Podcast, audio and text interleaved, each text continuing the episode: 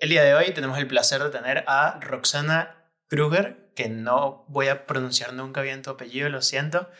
Yo creo que ni yo lo, debo pronunciar, así que no hay problema. Vale, genial. Pues Roxana, eres diseñadora gráfica, brand y web designer, eh, Design Sprint facilitador en castellano. Sí, ¿Vale? Exacto. Lo cual te preguntaré un poco más. Y host del podcast Hipercreativos Podcast, valga la redundancia. Entonces, hoy nos acompañas y vamos a hablar de cómo comenzar un podcast. Bienvenida, Roxana. Pues muchísimas gracias por la invitación, Roberto. Un placer estar aquí. Así que bueno, ojalá le sirva a la gente esto. Muchísimas gracias a ti por aceptarla. Y yo siempre comienzo con una pregunta para todo el mundo. Es la misma pregunta. En este caso es ¿por qué diseño? ¿Por qué diseño? Uf, es, es, un poco una larga historia. De hecho, hace, hace unos días atrás estuvimos haciendo algo, un poquito de estrategia eh, como de marca personal con, con Alex, Alex ahorita, eh, y salió una parte como muy interesante hablando de esto y eh, a día de hoy, esto puede sonar muy lluvio para alguna gente, pero em, puedo decir que diseño me salvó a mí de manera personal, de alguna forma. tuve una época hace unos cuantos años atrás de, de, esto de que estás muy de bajón porque de pronto no, eh, yo literalmente lo describo como que tenía el cerebro apagado, porque estaba en esa época en un trabajo que no me daba ningún tipo de, eh, de alimento mental, vamos a decir. Entonces, eh, por casualidades de la vida, por no sé qué, terminé encontrando un curso de diseño gráfico aquí en la isla donde vivo, en Mallorca, y pues eso me abrió un poquito las las puertas y hasta que después también encontré en YouTube, eh, bueno, lo que es hoy en día The Future. En su momento era The School con eh, José Caballer y, Chris Do y eso ya me voló la cabeza. Y eso fue el principio de, eh, de todo lo que es ahora y de lo que espero que sean muchas cosas más a futuro. claro, pues genial, genial. Qué, qué suerte, que, pero ¿lo descubriste como en paralelo o tardaste un tiempo en conseguir? No, habrá sido, no sé, tres, cuatro meses después. Yo ya estaba haciendo este curso, pero bueno, de esto que te pones, lo típico, te pones a ver en YouTube a ver si encuentras más información para seguir eh, capacitándote de alguna forma. Y claro. pues eso fue gracias a YouTube. la, la, junta José Caballer y Chris Do es algo que en mi cabeza todavía no hace nada de sentido. Es como el destino que metió ahí a José para que Chris pudiera crear The Future, pero no, eh, para mí es como no tiene sentido. Ellos dos son como agua y aceite. Sí, pero hacían una, una, no sé, hacían una simbiosis tan bonita a la vez, o sea, porque yo recuerdo, en el, casualmente hace un tiempo atrás vi cuando empecé a seguirlos, que fue en mayo del 2017, o sea, ya hace unos cuantos años, o sea, no, no fui de las primeras primeras, pero sí... Eh, sí los, los vengo siguiendo desde hace muchísimo. Entonces, eh, para mí eran como eso, es que siempre traía a Chris, traía la parte más, más rígida, más profesional, si se quiere, eh, y, y, José trae toda la otra parte así más latina, que él mismo lo dice, y, y, como más humana y tal, y la verdad que no sé. A mí, a mí gusta ser una pareja eh, muy guay, pero bueno cosas de la vida. Igualmente hoy en día The Future es, lo que es, eh, también gracias a Chris Do, así que bueno. Claro, claro. Pero yo siempre le digo a, a, Alex que para mí cuando yo escucho a José hablar, como si yo reconectara con, con la Pachamama, con algo demasiado espiritual. Porque él cuando habla es como una, una conexión con todo y que tú lo acabas de llamar como la parte más latina, pero a mí es como eh, sí y no, porque sí es una parte de Latinoamérica como todas las raíces que él tiene, pero él tiene como una ligereza espiritual, o sea, es como que no me lo imagino quizás estresado, que, que seguramente sí, pero cuando habla tiene como un peso de, de que sabe muy bien hacia dónde va o cómo, cómo comunicar, no sé, no sabría bien cómo expresarlo, pero va por ahí. Sí, a ver, él, él, lo ha dicho que básicamente él también ha evolucionado durante estos últimos años. Eh, dejar The Future fue para él también algo, vamos a decir, o de School en ese momento fue algo, no sé si llamarlo traumático necesariamente, pero fue algo que le impactó. Eh, y de hecho hemos hablado, porque yo lo he entrevistado para mi podcast, de hecho saldrá esa, em, esa entrevista en unas semanitas. Eh, y hablamos un poco de eso saltándome la época de The Future, que digamos para mí ya, eh, o sea, todo eso existe en YouTube, no hay necesidad de seguir hablando ya de, The Future, que casi todo el mundo lo conoce, pero sí me parece importante la historia eh, del antes y el después, que es lo que están creando ahora. Eh, y él ha cambiado, pero ha cambiado también para bien eh, y, totalmente también lo que dices, esto de reconectar y, para mí es reconectar con la parte como más humana de todos eh, y de traer incluso a lo que es, eh, vamos a decir, procesos de trabajo o, o, el trabajo en sí mismo de una manera mucho más humana y no tan... Capitalista. Mm, sí, Sí, y, sí y, globalizada como la vemos hoy en día y quizá fría, corporativa, que es, es un poco a mí eh, lo que siempre me dio la sensación de, de, las grandes empresas, que, que, lo he vivido también de mala manera, pero bueno, que eh, confío que gente como José traiga esa otra ola de, eh. de, un, de un cambio en el trabajo. Es muy curioso. No, no, esto nos daría, hablar de trabajo y de esto nos daría para todo un podcast y no me voy a meter ahí porque justo lo acabas de decir y se me acaba de ocurrir un colega que me acaba de estar contando de su trabajo y yo es como, no, no, me Sí, totalmente. ¿Por qué comenzar un podcast? A ver, soy, en mi caso soy fanática perdida de podcast en general. Eh, llevo unos cuantos años escuchando muchísimos podcasts, audiolibros también, o sea, la parte de audio en sí, obviamente música, eso por lógica, pero bueno, quiero decir que la tecnología nos ha traído esto nuevo de, poder eh, incluso aprender a través de, del audio y para mí es como súper importante también tener esa parte porque a mí me permiten momentos de estos que podríamos considerar muertos quizá, eh, como conducir, que hay gente que sí, entiendo, escuchará la radio tal vez o tal, pero a mí se me hace mucho más eh, divertido y por el otro lado productivo, eh, ya sea escuchar un podcast, un audiolibro, depende. y en mi caso particular, un poco lo empecé como una forma, vamos a decir, egoísta, de tener conversaciones para mí eh, con gente que, que, admiro o de gente de la que quiero aprender. Y obviamente, claro, si le, si le dices a alguien, pues, eh, no, te invito a un café virtual, como se usa mucho esto hoy en día, claro. hombre, según quién, quizás sí, pero también hay que eh, no sé, creo yo, intentar respetar el tiempo del otro y entender que no todo el mundo quizá está dispuesto o tiene la posibilidad, aunque quiera, de poder brindarte tal vez media hora o una hora para hablar de según qué. Eh, entonces me pareció una buena idea empezar algo así. Por otro lado, es, era como un reto también de, empezar un proyecto personal, eh, del cual no tengo nadie obviamente diciéndome qué es lo que tengo que hacer, cómo lo tengo que hacer y, y de alguna forma también poner algo, o sea, hacer un proyecto obviamente, pero que además sea una cosa a largo plazo. Porque esto no lo, no lo planeé como para decir, bueno, voy a probar tres episodios y, y tal, sino que en principio lo planeé como algo de por lo menos un año y ver qué pasa. Vale. Pero bueno, al menos tener la experiencia. Ok, y en ese plan de un año, ¿qué, ¿qué, incluiste? O sea, ¿cómo lo planeaste? Lo primero, lo primero, como hago todo, es mirar muchísima información, leer artículos, ver vídeos, ver todo lo que dicen, todo lo que se pueda, de, al menos de los expertos.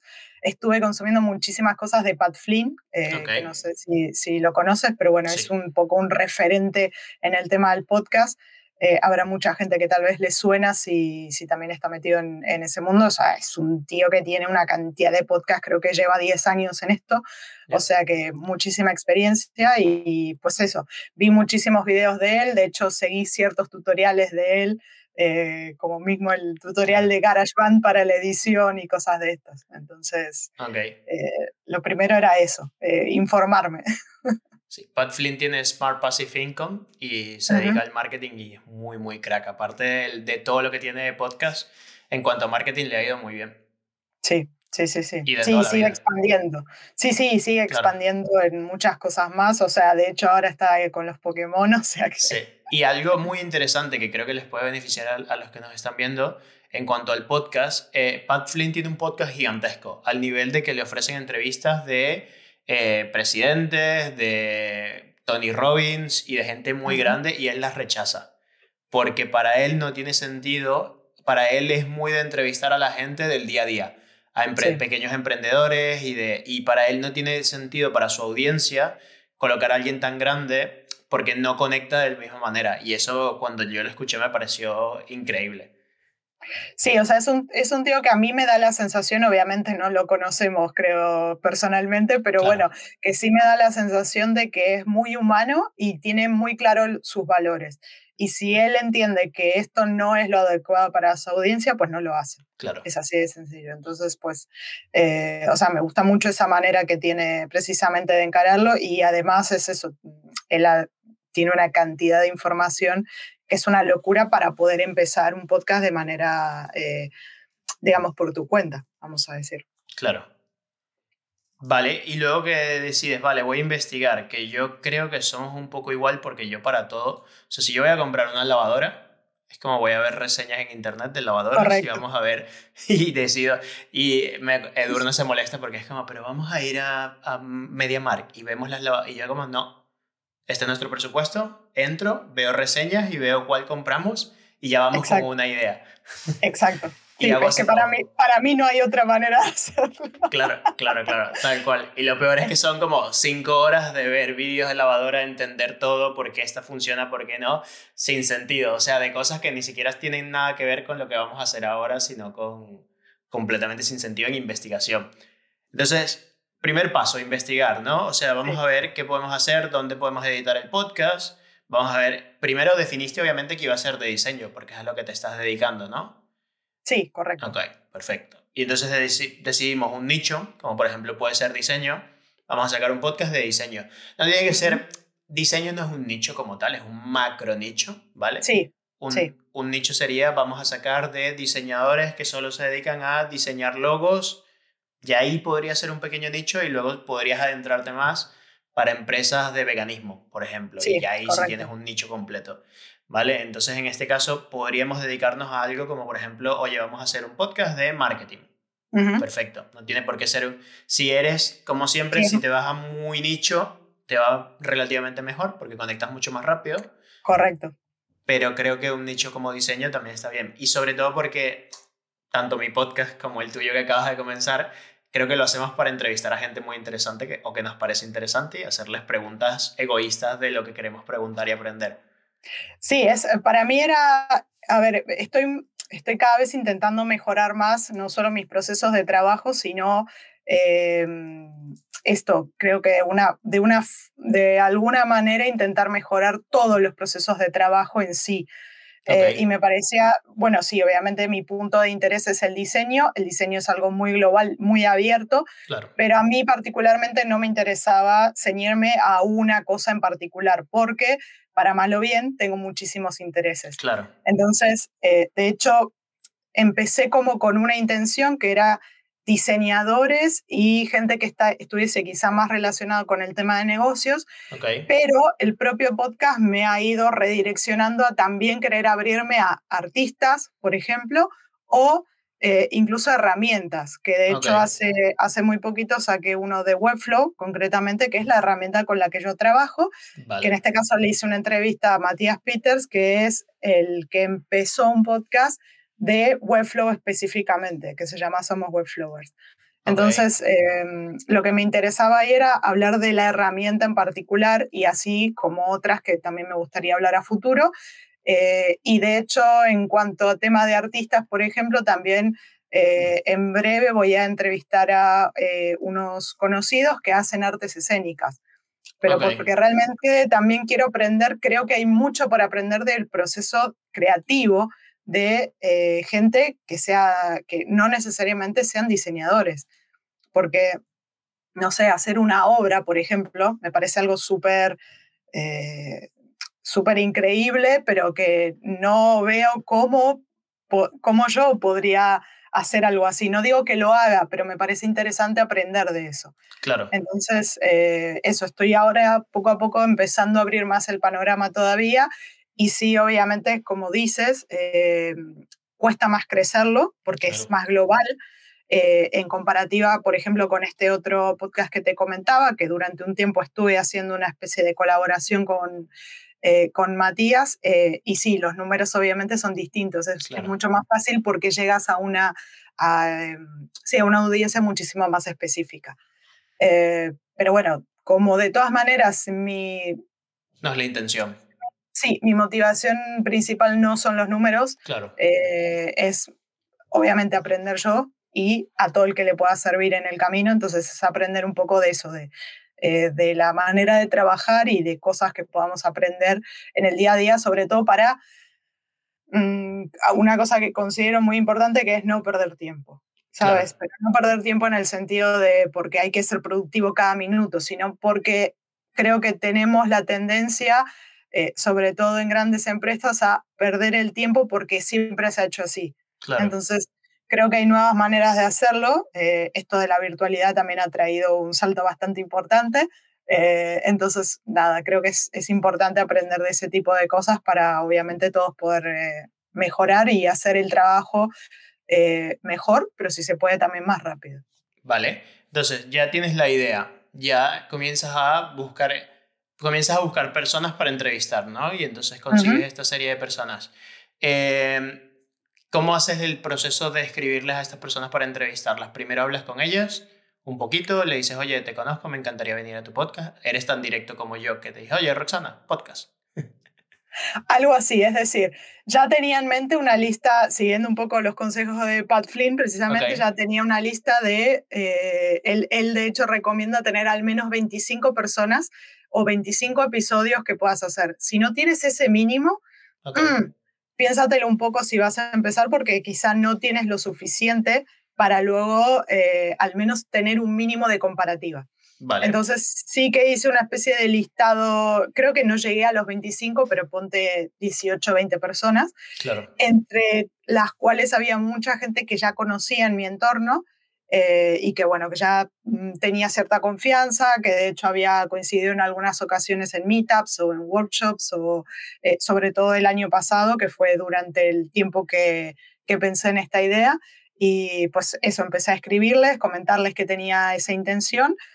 Y de hecho eh, hice una primera sí, una primera parte con unas, creo que eran siete entrevistas que tenía grabadas en cuestión de, no sé, dos semanas, eh, que me puse las pilas para poder hacerlo y decir, bueno, si arranco, arranco en enero de este año, precisamente con cierto, eh, ciertas cosas ya preparadas, porque esa era de, otra de las de las cosas que había oído en general, no solo de Pat, sino de gente en general que tiene podcast, que lo que te dicen es, esto lleva mucho más tiempo de lo que parece, Claro. Eh, y no solo de coordinación con el entrevistado, la entrevista en sí misma, sino el después también. Claro. Entonces es súper importante de que tengas una buena cantidad de material antes, que no llegue el día que digas, oh, tenía que publicar algo y no tengo ni siquiera una entrevista grabada. Ya. Entonces, un poco hice ese trabajo previo, que de hecho,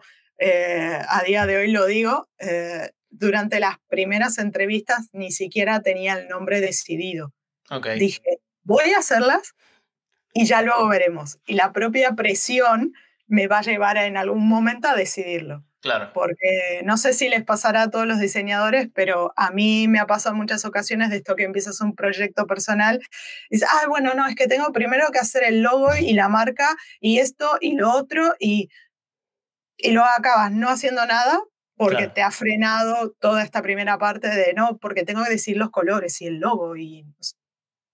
Entonces dije, no, era momento de ponerme primero a hacer el trabajo y ya luego decidir.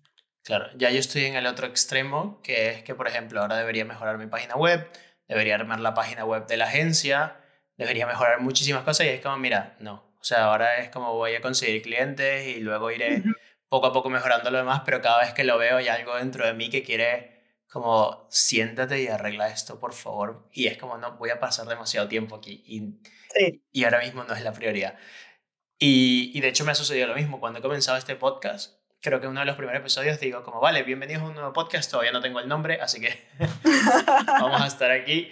Y, y, me robó el nombre de otro podcast que quería comenzar con, como con cuatro. No sé si alguna vez escuchaste eh, The Honest Designer Podcast. Sí, sí, vale, sí, Pues quería hacer algo como esto con cuatro o cinco colegas diseñadores y hacer un podcast. Al final nunca lo pudimos hacer y entonces me robó el nombre que habíamos decidido para ese podcast, que es Sin Título.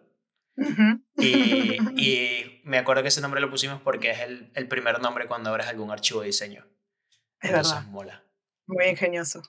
muy ingenioso. Lo que pasa es que la gente no lo pilla y me dicen, oye, se te olvidó ponerle nombre al podcast. O sí. Es, sí, es verdad, sí, creo, sí, da esa primera impresión. Pero bueno, si, si para ti, es que si para ti tiene sentido, claro. pues, ¿qué quieres que te diga? O sea. Vale, y ¿cómo grabas la entrevista? O sea, ¿qué, qué programa? Ahora voy a preguntarte rapidito, software que utilizas uh -huh. para esto. ¿Cómo, ¿Con qué grabas la entrevista? Eh, lo hago con Zencast. Eh, okay. Ahora han hecho una, un update hace muy poquito que te permite grabar ambas cosas. Antes era solo el, solo el audio y grababa en la parte de vídeo en Zoom, entonces muteaba Zoom para poder claro. hacer la parte de tal.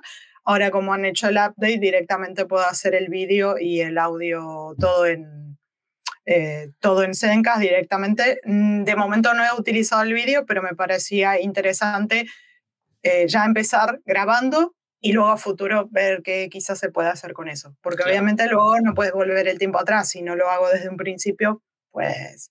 Claro. Entonces... Y luego, ¿cómo lo distribuyes? O sea, tienes ahora el podcast en Zencast. ¿Editas con GarageBand?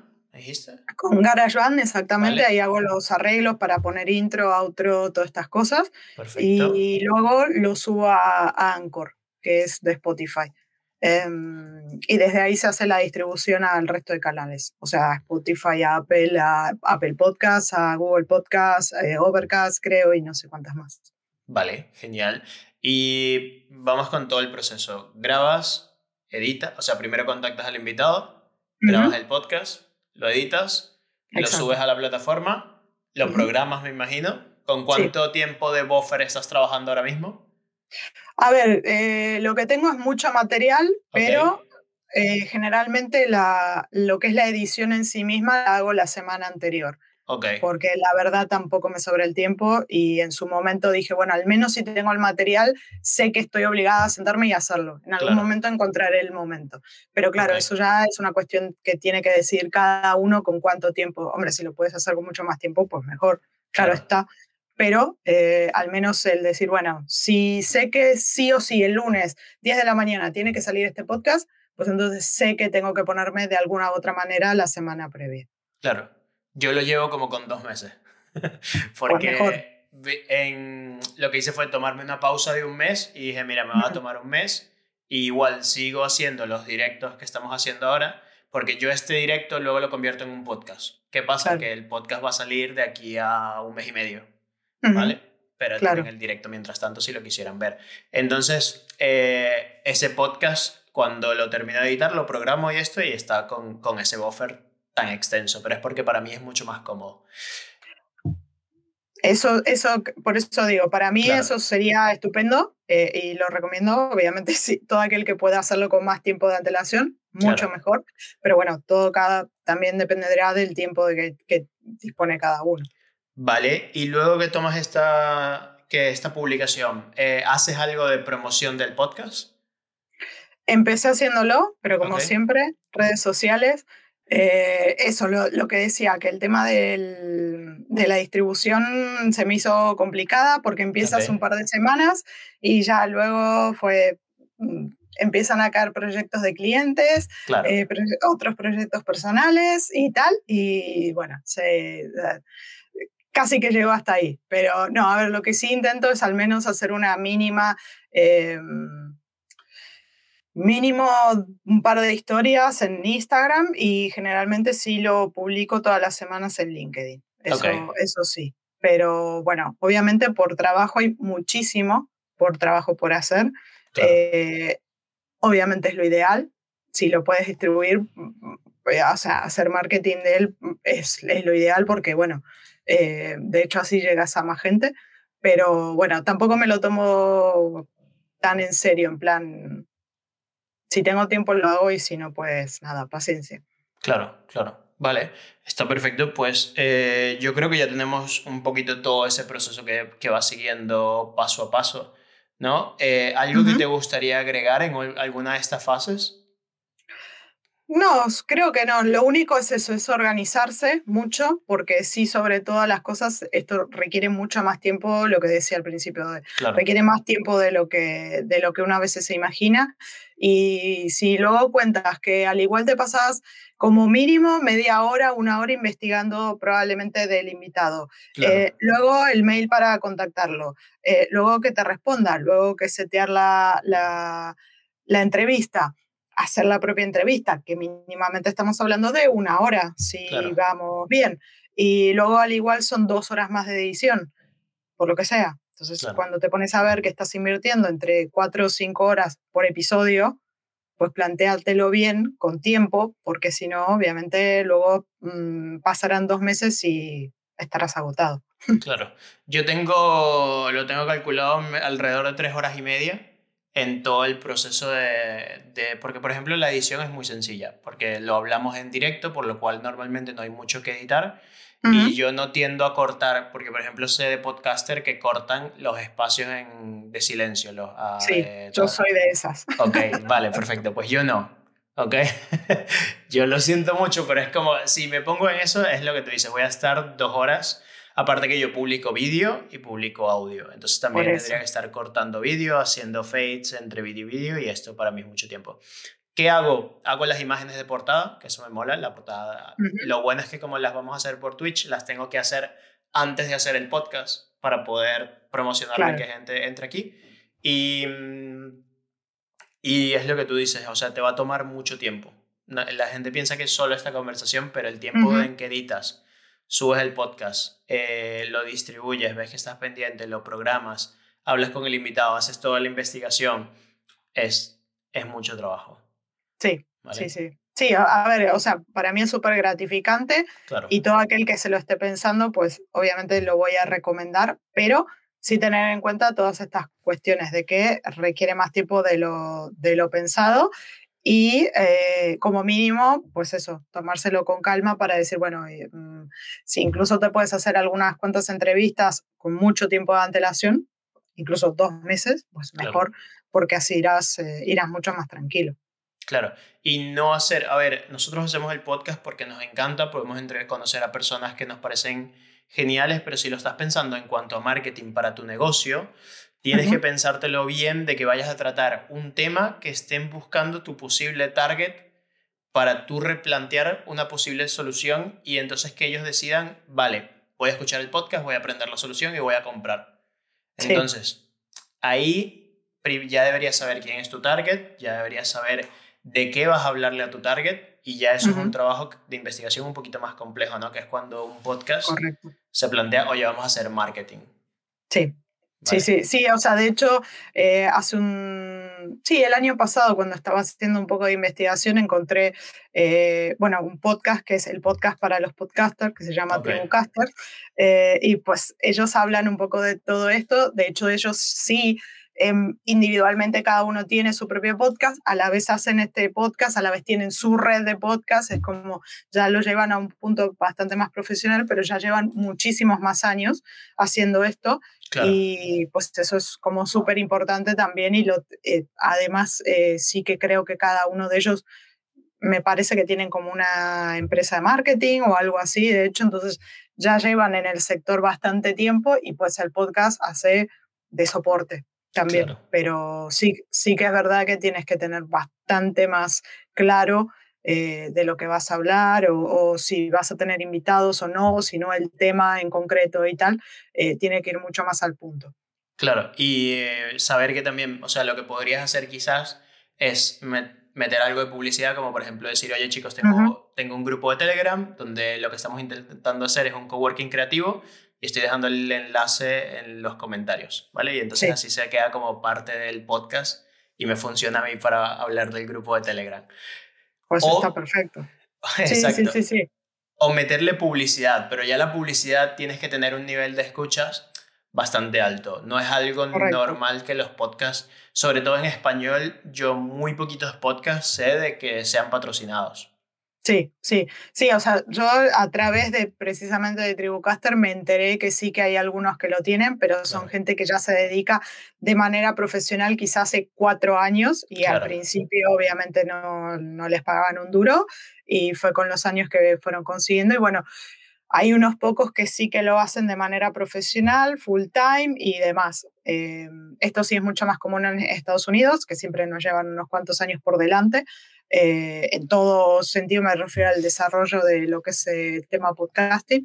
Eh, pero bueno, es, es eso. Em, de momento es raro. Claro. Eh, o sea, es como, no, no se ve muy habitualmente. Pero bueno, mm, ¿quién dice que si plataformas quizá como Spotify o si Apple Podcast pone un poquito más de trabajo en la propia plataforma y dan paso a estas, eh, no sé, a este tipo de alianzas, pues al igual en unos años o quién sabe, el año que viene o algo así, pues ya tenemos algunas novedades más de, em, sobre ese tema. Bueno, Anchor lo tenía, no sé si ahora que lo compró Spotify lo sigue teniendo, pero por ejemplo Anchor, la idea de Anchor era convertirse en el YouTube de podcast y entonces meter publicidad un poquito asociada a tu podcast en, en la plataforma, en medio de tu podcast. Y, como ellos controlan la distribución, lo van haciendo y tú ganabas un porcentaje de la publicidad. Pero obviamente esto lo comenzaron probando en el mercado en inglés. No sé si ahora que lo compró Spotify seguirá igual, pero es una de las ideas que hay. La mayoría de las personas lo que hacen es publicitar su propio negocio dentro del podcast y como ya tienen una audiencia, les va bastante bien. Exacto. Quería preguntarte, em, ¿hay alguna entrevista para la cual hayas estado nerviosa? Las primeras, pero porque era, incluso siendo que era gente que conocía, eh, que estaba habituada a hablar con, ellos, fue como, uff, ahora lo estoy haciendo en plan entrevista, ¿sabes? Claro. Eh, pero bueno, ya luego vas perdiendo ese, ese miedo eh, y luego ya es como, bueno, es eso, una conversación y no pasa nada y no hay por qué eh, alterarse ni, ni por qué ponerse nervioso ni nada. de hecho, sí, la gente que a veces invito, que quizá era, es la primera vez que los invitan a un podcast, claro, es como, uh, esto es un poco raro, pero no pasa nada. O sea, yo eso sí lo dejo súper claro desde el principio, que que no se preocupen, que es una conversación, solamente que de hecho el beneficio del podcast es que lo puedes cortar, que lo puedes editar, si pasa algo o lo típico que te puede pasar que no se venga un niño, porque, hombre, si están en su casa, pues lo más normal es que estén con la familia y puede pasar y no hay, no hay problema, lo podemos cortar después. Entonces, es, eso sí es importante dar lugar a dejar tranquilo sobre todo al invitado. También depende de la característica obviamente del invitado. Hay gente que está vamos, súper acostumbrada a estar en, en, cámara o lo que sea y, o sea, ella es como su, su, segunda naturaleza. Claro, o si haces podcast en directo como este no los puedes cortar, así que intenta no meterte en temas sensibles. Eso es verdad, eh, eso es un buen punto. Claro, pero por ejemplo, eh, yo cuando tú inicias sesión en Twitch y vas a ver un vídeo, a veces te aparece publicidad que entonces yo mm. gano un poco de dinero con esa publicidad. Entonces tengo unos mm. colegas que me dicen, es muy extraño para mí que tenga que ver publicidad para verte. ¿Sabes? Y entonces ese tipo de cosas. Pero, pero a mí me parece genial y, y me parece, yo creo que, que cada persona debería tener un podcast, sobre todo como excusa para invitar a otra gente. Sí, puede ser. Sí, lo que, lo que una de las cosas fundamentales que para mí mejoraron también es el hecho de entablar conversaciones que en mi caso yo me considero una persona introvertida, que para mí la definición de introvertido es quizá lo que, lo que podemos escuchar a Chris Do diciendo, que es esto de que tomas eh, energía como de ti mismo, es decir, cuando estás con otras personas no es que eres antisocial, sino que cuando estás en, en unos grupos lo disfrutas y tal, pero luego necesitas tu espacio personal de soledad de, un ratito para poder recargarte a ti mismo. Claro. Entonces, eh, esta manera, ah, o sea, básicamente esto de plantear hacer un podcast me obligaba a hablar con gente, plantear yo las entrevistas, lo que ya, eso ya me implica contactar a gente, eh, también el tema de, obviamente, de mejorar el tema de la investigación y una cosa que para mí era fundamental es intentar hacer buenas preguntas.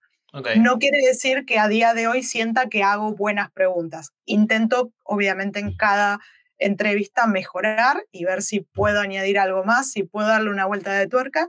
Y también el hecho de ir haciendo entrevistas, pues ya te predispone a mejorar el saber eh, qué quizá puede servir para la próxima vez o eh, dónde quizá podrías poner una pregunta nueva para cambiar un poquito el tono.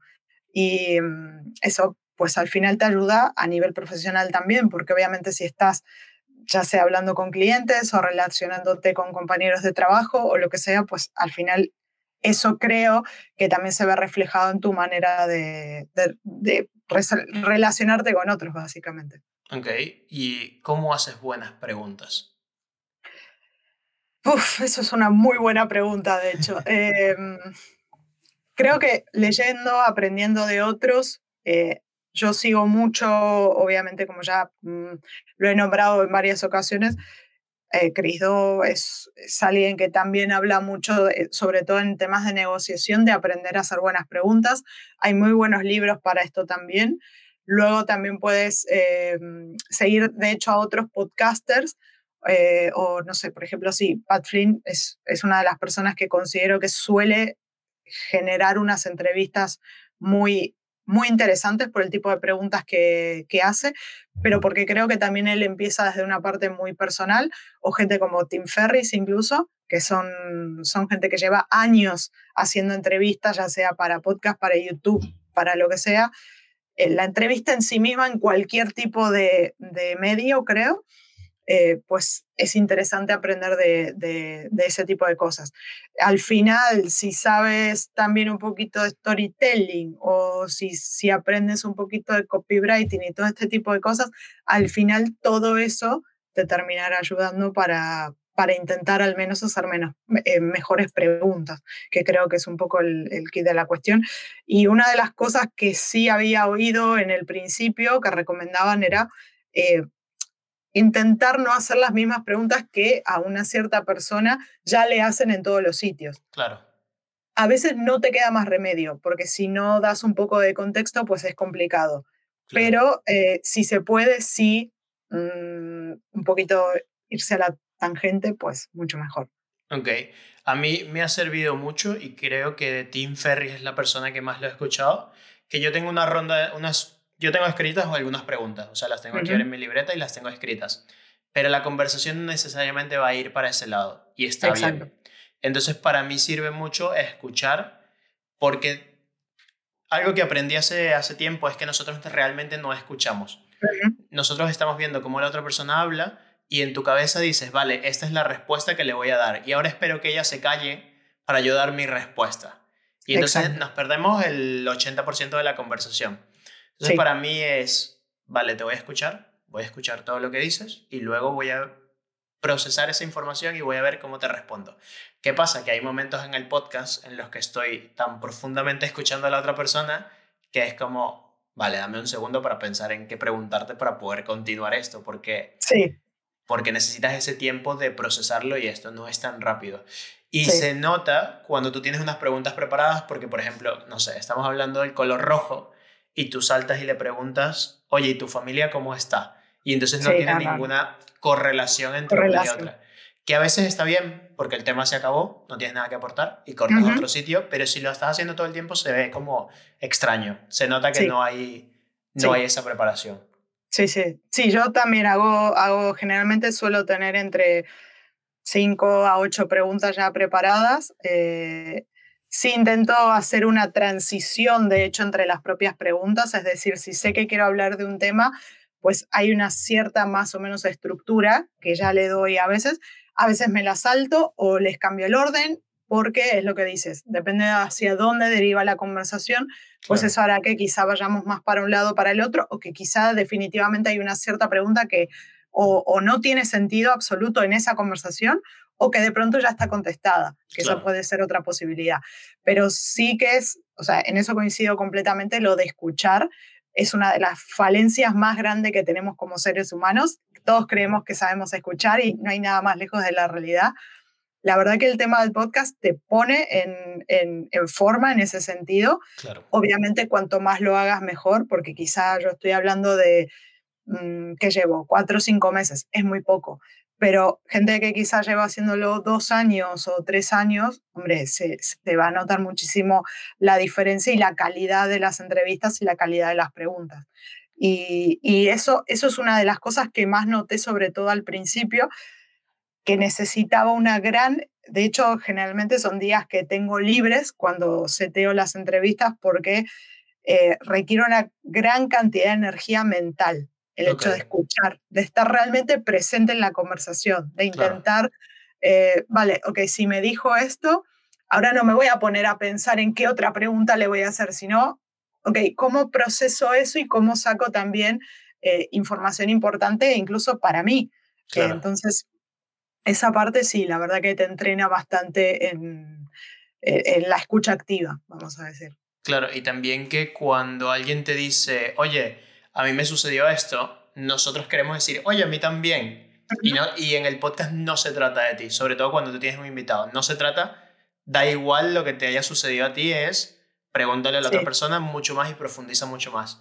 Y como consejo pa, con los clientes, o si quieres tener pareja o con tu pareja o con todo, con tus amigos, esto sirve muchísimo. Porque si tú les preguntas y nunca hablas de ti, que es un poco solitario, pero si nunca hablas de ti, todo el mundo va a pensar que, que tienen unas conversaciones increíbles contigo, cuando realmente lo que nos están dando cuenta es que ellos están todo el tiempo hablando y tú solo estás diciendo, vale, y les vas haciendo preguntas y preguntas y preguntas.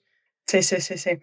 Eh, sí, hay, hay, una frase que, que, dice algo así como, em, be, interest, be interested to be interesting, que sería algo así como, eh, sé interesado en el otro para ser interesante. Entonces, eh, eso es como súper importante porque en el momento en el que realmente te enfocas en la otra persona, en realmente querer aprender, obviamente tiene que ser gente que también te, te motive a querer hablar con ella, porque de nada vale hacer un podcast o lo que vayas a hacer con gente que al igual dices, ah, bueno, no, este porque tiene muchos seguidores en Instagram me va a servir, pero al igual el tema no tiene absolutamente nada que ver con la temática del podcast. Pues no, no te hará sentido, porque sí, quizá te trae algunos seguidores y eso, pero ¿qué sentido tiene? Porque luego a eso no le podrás sacar ni información, ni nada valioso para ti, ni nada valioso probablemente para la audiencia tampoco. Por lo tanto, ese tipo de cosas sí hay que tenerlas en cuenta, que la otra persona, la que quieras tener enfrente, pues que realmente sea alguien que consideres que, que puede ser interesante para la audiencia, obviamente, pero para ti también, que te resulte motivante tenerla, si no, pues al final eso se nota. Claro, claro. Y últimas tres preguntas que te hago, a menos que alguien del, del público quiera hacernos una pregunta. Eh, ¿Hay algo que no te haya preguntado que te gustaría comentar? Mm, creería que no. No, no. Ahora no se me ocurre nada. Vale, perfecto. Eh, ¿Qué persona me recomendarías que invitara al podcast? Ah, buena pregunta. Mm. Normalmente digo dos. Uno que tiende a ser muy difícil de contactar y uno que me puedas ayudar a hacer el contacto. Eh, pues hay uno que obviamente, eh, vamos, sería una pasada tener que es Michael Yanda. Eso ya lo sabemos. Vale, Michael me contesta mis mensajes por Instagram, ¿vale? Yo quiero que lo sepa hasta el punto en que Edurne me ha dicho, deja de escribirle que ya, qué, qué vergüenza tanto que le preguntas. Y es como, pero es que me está respondiendo, yo necesito extraer sabiduría de este hombre. Sí, totalmente. A ver, yo lo he tenido en el podcast y la verdad que es un encanto. Eh, o sea, eh, en todos los sentidos, ya lo vemos en redes sociales como es, pero realmente hablando con él, él es así, o sea, es, una, es una pasada de ser humano. Eh, y bueno, el, con él sabes que puedes hablar, vamos, tiene cientos de miles de temas que hablar con él, o sea, vamos, yo estaría obviamente también encantada de, eh, en otro, de, de, de entrevistarlo en otra ocasión también, hablando también de otras cosas, porque eh, la verdad que el conocimiento que tiene es increíble. Y, mm, ¿Quién más? ¿Quién más? ¿Quién se me ocurre? Eh, pues sí, los dos grandes que yo he tenido, te voy a decir, que son precisamente Michael Jandy y José Caballer. José Caballer también es, vamos, es...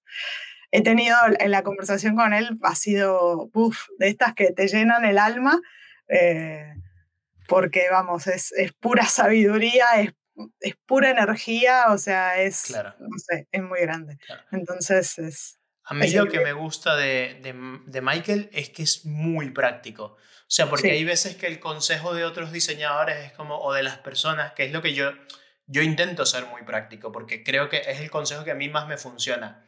A mí esto de, oye, piensa positivo, vamos a ir con las mejores vibras y tal, como no, mira, una propuesta, tú pones título, pones aquí cuánto quieres vender, primero lanzas el precio más alto y luego el más bajo, porque va a funcionar para anclar precios y luego lanzas aquí, haces un contrato, dejas... Y para mí eso, o sea, es que yo veo los vídeos de Michael y es como, necesito dinero para comprarte todo lo que vendes. O sea, es como, quiero absolutamente todo lo que tú vendes porque yo no quiero a alguien que me diga, oye, está aquí, conecta o, tal, yo quiero a alguien que me diga, haz punto A, punto B, punto C, punto C, pruébalo, mejóralo y adelante, pero es lo que, lo que creo que funciona mejor.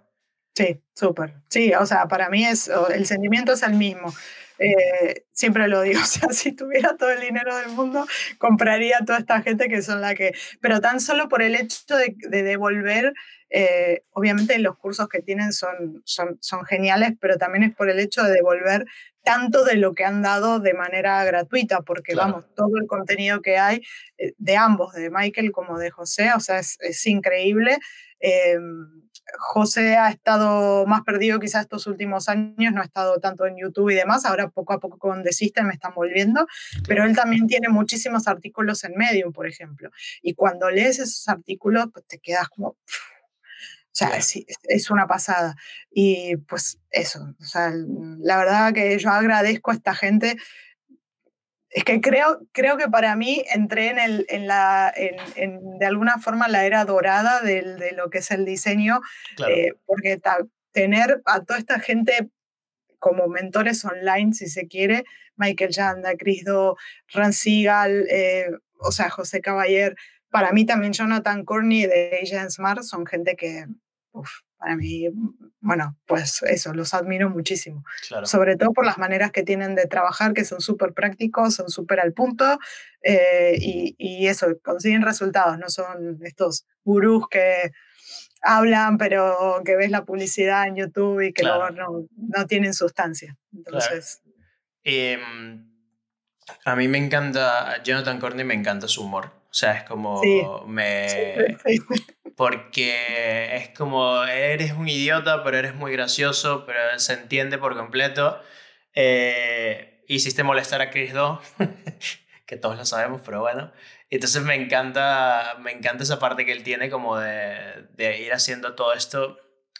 Es como su estilo y ser muy fiel a quien eres. No querer vender como otra cosa. Sí, totalmente. Sí, o sea, él, él no se toma en serio. Eso es lo que, es lo que, lo que me encanta de él. Entonces, sí, a ver, también creo que el video que hizo con Chris Do se malinterpretó mucho, porque la mayor parte de la gente de la, audiencia de Chris no conoce a, Jonathan, no saben cómo es.